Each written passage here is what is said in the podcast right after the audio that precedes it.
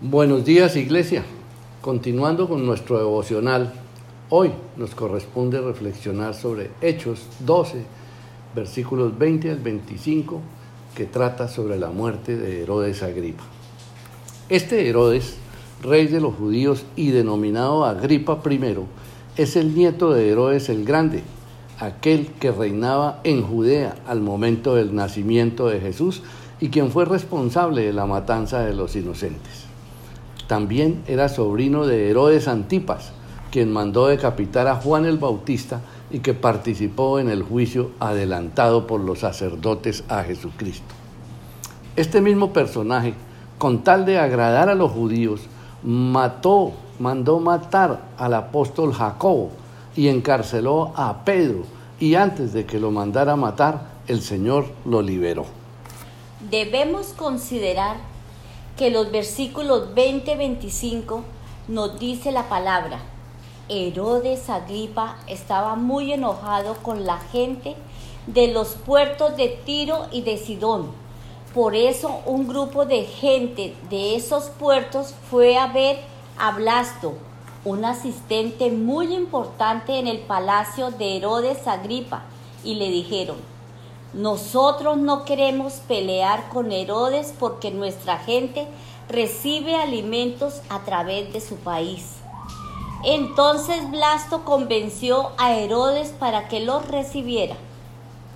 El día en que iba a recibirlos, Herodes se vistió con su ropa de rey y se sentó en su trono. Luego, lleno de orgullo, les habló entonces la gente empezó a gritar, Herodes Agripa, tú no hablas como un hombre, sino como un Dios.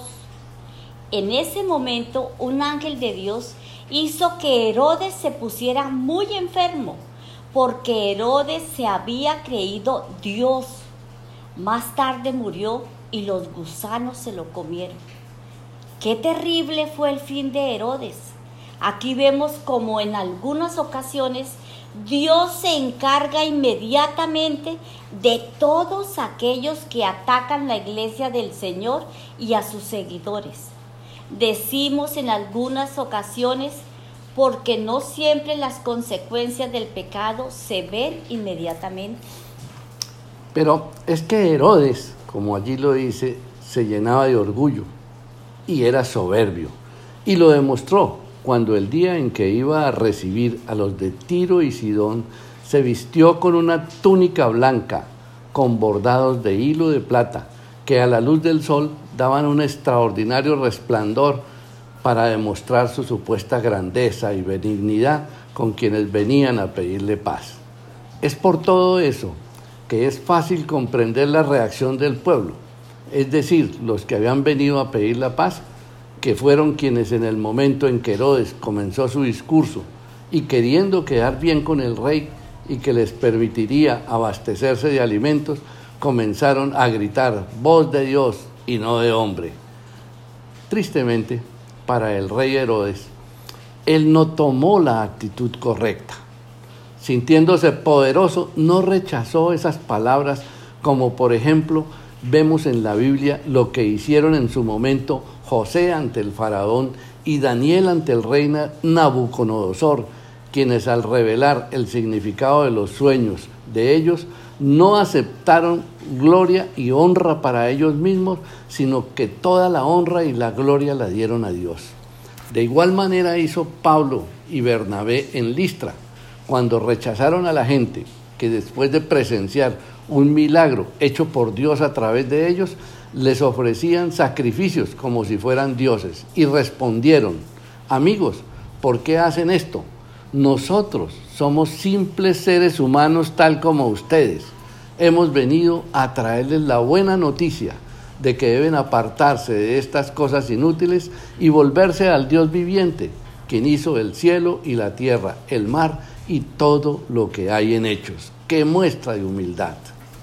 ¿Qué diferencia tan grande vemos entre la actitud de humildad de los hombres de Dios en contraste con la actitud soberbia, egoísta y ansiosa de gloria de Herodes Agripa? Y en ese momento Dios lo castiga y Agripa muere comido por los gusanos. Cuando la palabra dice que al momento de escuchar esas palabras del pueblo, Herodes fue herido por un ángel y expiró comido de gusanos. No debemos entender que en ese mismo instante cayó muerto, sino que cayó mortalmente enfermo. Esta historia es comprobada por el gran historiador judío Flavio Josefo, donde afirma que Herodes murió después de ese acontecimiento de una rara enfermedad del estómago y de adentro hacia afuera salían gusanos de su cuerpo. En otros textos históricos dicen que esa enfermedad le pudrió el organismo y que tenía un aliento nauseabundo que impedían acercarse al rey sin sentir asco y murió unas dos semanas después. Tengamos entonces bien claro cuál fue la causa de la muerte de Herodes. La causa de su muerte no fueron los gusanos o una rara enfermedad intestinal.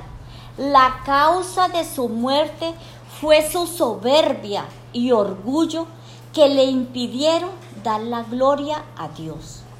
Veamos ahora que no es casualidad que los siguientes versículos dicen, los cristianos siguieron anunciando el mensaje de Dios.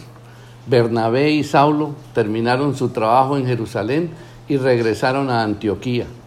Con ellos, se llevaron a Juan Marcos, encontramos en este pasaje unas enseñanzas prácticas acerca del fin de los soberbios y cómo nosotros debemos evitar esas actitudes que desagradan al Señor. Entendamos que finalmente quienes se oponen a la palabra son quebrantados por el Señor, pero el Evangelio, en lugar de morir, en lugar de frenarse, crece y se multiplica. Veamos ahora algunas enseñanzas muy prácticas que como cristianos debemos tomar para nuestra vida. Primera, ¿cómo nos comportamos en nuestros triunfos? ¿Le agradecemos a Dios? Recordemos que la gloria de nuestros logros, de nuestras victorias, de nuestras metas alcanzadas, son para el Señor, porque escrito está, Salmo 115, 1, Tú mereces alabanzas, Dios nuestro, y no nosotros. Tú mereces alabanzas por tu amor y tu fidelidad. Segundo, debemos tener cuidado con aquellos que nos exaltan, que nos exaltan como aquellos que exaltaron a Herodes y lo hicieron llenarse de soberbia. Debemos tener cuidado con aquellos que solo nos dicen lo que queremos oír eso le pasó al rey Josafat, quien prefirió escuchar solo los consejos de los que decían lo que él quería escuchar y no el mensaje de Dios que envió a través de su profeta Micaías. Y por esa razón Josafat muere en la batalla y Dios le había enviado el mensaje que no fuera. En estos días leí un artículo que decía que el gobernante que oye solo a los consejeros que le dicen lo que él quiere escuchar o lo que él quiere que le aprueben, no tiene consejeros, tiene porristas. Tercero, cuando ejerzamos posiciones de poder o de autoridad, no olvidemos que Jesús nos enseñó y escrito está en Lucas 14, 11, pues aquellos que se exaltan a sí mismos serán humillados y los que se humillan a sí mismos serán exaltados. Padre bendito, gracias te damos por nuestra iglesia, por nuestra casa de oración. Gracias Dios porque tú estás ahí, Señor, y todos los cansados que necesitamos de ti, de tu presencia, llegamos ahí humildes para amarte y pedirte ayuda. Ayúdanos, Señor, a servir en tu obra que aprendamos de la Biblia lo que tú querías, la salvación, la vida eterna, ayudar al hermano y que toda la escritura es inspirada por ti, Dios, que la entendamos y la vivamos, que es útil para enseñarnos lo que es verdad y para hacernos ver lo que está mal en nuestras vidas, que reconozcamos que sin ti no podemos seguir, que dependamos de ti en corazón sincero, limpio y puro Ayúdanos, Señor, a corregir en las cosas que estemos equivocados y nos enseñe a hacer lo correcto, en amarte, obedecerte y seguirte como al prójimo. Gracias te damos, Dios Padre. Bendiciones, hermanitos. Los amamos. Amén. Amén.